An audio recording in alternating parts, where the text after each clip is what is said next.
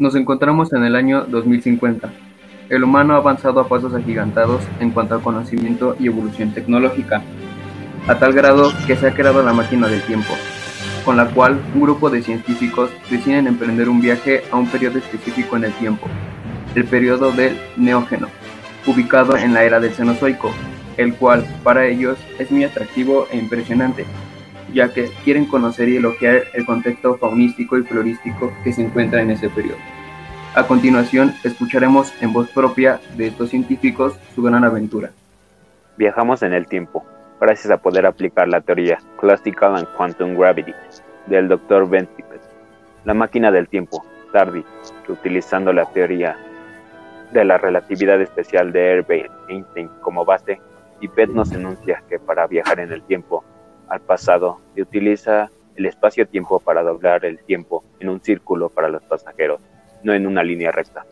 La burbuja llega a moverse a través del espacio-tiempo a velocidades mayores que la velocidad de la luz permitiendo que se mueva hacia atrás en el tiempo, distorsionando la tela del espacio-tiempo.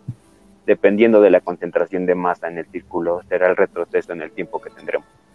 En este viaje se intentó replicar la masa de un agujero negro estelar.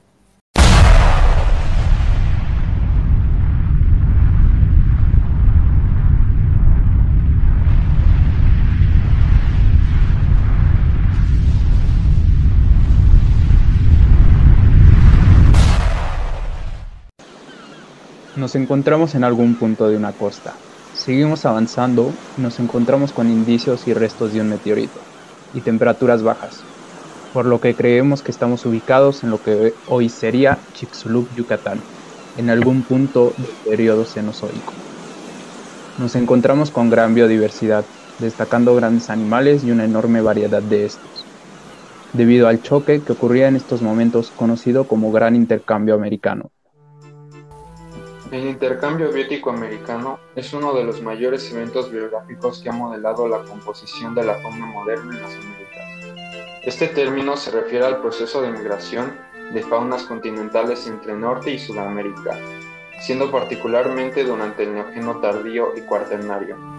Este fue un evento rápido, ocurrido a inicios del Pleistoceno que involucró múltiples oleadas de migración en ambas direcciones, indicadas durante el Mioceno pero se aceleró significativamente tras la formación del Istmo de Panamá hacia fines del Plioceno. Dentro de este gran paisaje avistamos a un megalodón, el cual era impresionante. Era parecido a un tiburón, pero triplicando su tamaño. Poseía grandes colmillos. Quisimos acercarnos a este, pero la corriente oceánica no nos permitía navegar a salvo. Lo que pudimos lograr es captar los sonidos que este emitía, los cuales eran apoteósicos.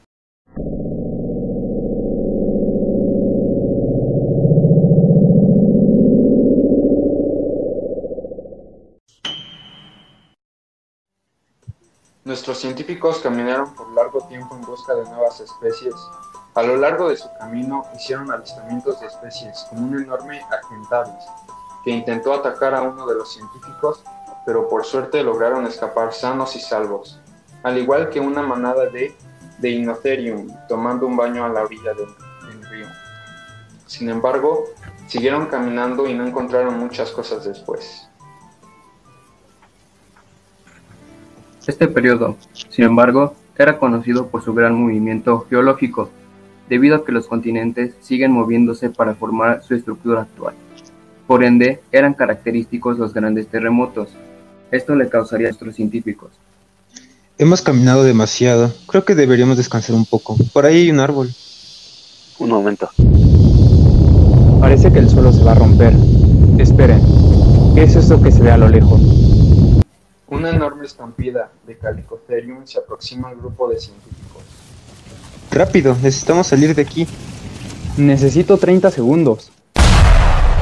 Y justo antes de morir aplastados por tan enorme estampida y nerviosos ante el enorme terremoto, los científicos volvieron al futuro